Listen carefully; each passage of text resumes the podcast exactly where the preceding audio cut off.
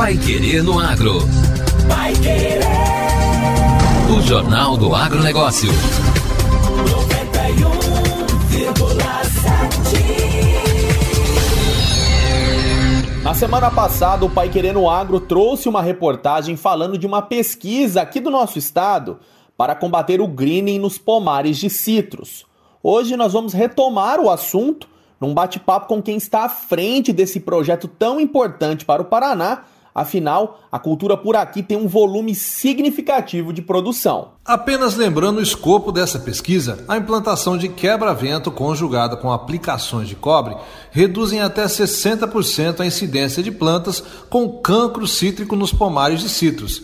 Se considerada a infecção em flores e frutos, o percentual é ainda maior e passa de 90%, segundo o bacteriologista e pesquisador do IDR Paraná, Instituto de Desenvolvimento Rural, Rui Pereira Leite Júnior. Os resultados são de um estudo realizado na unidade de pesquisa do IDR Paraná de Chambré, na região noroeste do Paraná, divulgados em um artigo publicado na revista científica Plant Disease, editada pela Sociedade de Fitopatologia dos Estados Unidos. O cancro cítrico, causado por uma bactéria, está disseminado nos principais países produtores de citros. O patógeno gera prejuízos rapidamente quando se instala em um pomar, causando enfraquecimento das plantas e baixa qualidade comercial da pouca produção obtida, já que a doença produz lesões nos frutos. Essa bactéria também não depende de um inseto que atue como vetor para se dispersar pelas plantações, o que torna a doença ainda mais ameaçadora para toda a cadeia produtiva. Durante anos, a principal recomendação para conter a doença era simplesmente arrancar as plantas infectadas. No Brasil, foi feita até uma campanha nacional para a erradicação do cancro cítrico e pomares inteiros foram eliminados até a década de 1980. Rui Leite explica que foi somente na década seguinte a partir de 1990, que a pesquisa estabeleceu um protocolo para manejo do cancro cítrico. Foi possível estabelecer umas medidas que possibilitassem o estabelecimento da cultura de citros no estado, mesmo na presença do cancro cítrico. Entre essas medidas foram preconizados a utilização de aplicações de cobre, né, de produtos à base de cobre, e também da implantação de quebra-ventos. Então, essas medidas foram básicas para que a citricultura viesse a se desenvolver aqui no estado do Paraná. Esse estudo desenvolvido na estação de Chambré possibilitou determinar com mais detalhes a influência de cada uma dessas medidas. A aplicação de produtos à base de cobre, e a utilização de quebra-ventos no controle do cancro cítrico. Aí, com isso, a importância dessas medidas no manejo da doença. Para fazer essa avaliação, os pesquisadores implantaram pomar de 10 hectares com laranjeiras de cultivar valência enxertadas sobre limão cravo e que podem sofrer com o cancro cítrico e o isolaram com quebra-vento formado por árvores de casuarina. Avaliando em separado cada uma das ações contra a doença, os pesquisadores constataram que a aplicação de cobre proporcionou o melhor resultado, seguida pelo quebra-vento. Já o controle da lagarta minadora dos citros não exerceu grande influência sobre a instalação e desenvolvimento do cancro cítrico no pomar. Segundo Rui Leite, os resultados apontam que as aplicações de cobre têm papel importante na redução da incidência da doença e perdas na produção e que o quebra-vento contribui para diminuir a quantidade de frutos com cancro rejeitados pelo mercado. Quando se combinam essas duas práticas, o resultado é muito melhor. O que foi quantificado nesse experimento desenvolvido na estação de Chambré, que mostrou uma eficiência de mais de 90% no controle do cancro cítrico quando são adotadas essas duas medidas conjuntamente. E isso possibilita a produção de frutos livres da doença e que podem ser comercializados.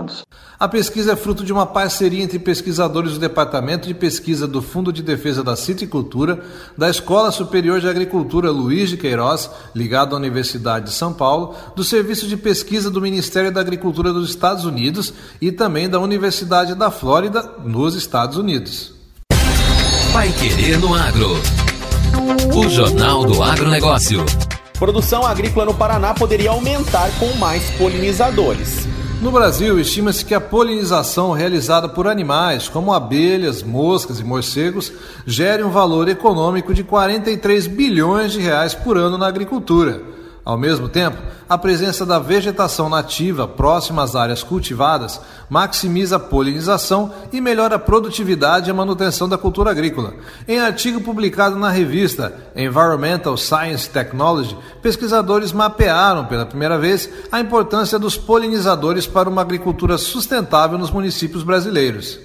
O estudo envolveu 21 colaboradores do programa Simbiose CNPq e contou com a participação das professoras Isabela Galar da Varacim e Márcia Cristina Mendes Marques, do Departamento de Botânica da Universidade Federal do Paraná.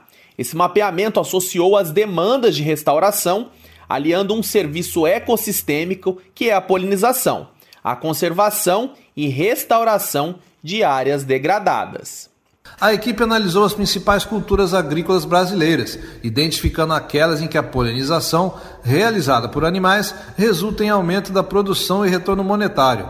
Outra análise é da diferença entre a quantidade de vegetação natural existente e as áreas exigidas por lei em cada município, o chamado déficit de vegetação natural. A partir da correlação entre essas duas métricas, foi possível elaborar um ranking de prioridades para a restauração e conservação da vegetação natural que tenham como foco a importância da polinização para cada localidade. Em relação aos dados relativos ao Paraná, percebe-se que a demanda de polinização varia de alta a intermediária na maioria dos municípios. Produção de soja, laranja, feijão e café poderia ter um acréscimo entre 10% e 40%, apenas com maior presença de polinizadores.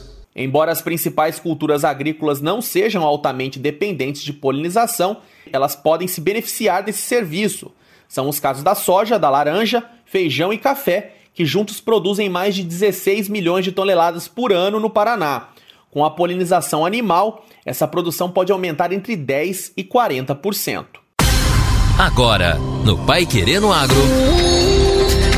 Destaques finais. Pesquisa mostra que Paraná e Santa Catarina podem dobrar a produção de banana. Uma pesquisa desenvolvida pela EPAGRE de Santa Catarina e DR Paraná mostra que a banana produzida na região sul do país predominantemente de cultivares do subgrupo Cavendish, tem potencial de produção acima de 50 toneladas por hectare, enquanto os índices alcançados estão em 24,6% tonelada por hectare em Santa Catarina e 23,5 toneladas por hectare no Paraná. Os resultados desse estudo foram publicados em 2021 na Revista Brasileira de Fruticultura cujo artigo mostra que o principal fator para esse desempenho é a gestão no manejo nutricional, que pode ser melhorada. De acordo com José Aridiano Lima de Deus, engenheiro agrônomo do DR Paraná, o presente estudo traz resultados que auxiliam no manejo atualmente adotado pelo bananicultor, seja no âmbito de propriedade, de município ou até mesmo de região. É importante a identificação das principais limitações da produtividade a fim de estabelecer ações que melhoram a tomada de decisão e possam minimizar as limitações causadas por fatores controláveis, como, por exemplo, os fatores nutricionais. O pesquisador da EPAGRE de Itajaí, Gelton Guimarães, que atua em solos e nutrição de plantas, explica que a gestão no manejo nutricional engloba práticas simples, como uma correta calagem, gessagem e adubações equilibradas com macro e micronutrientes.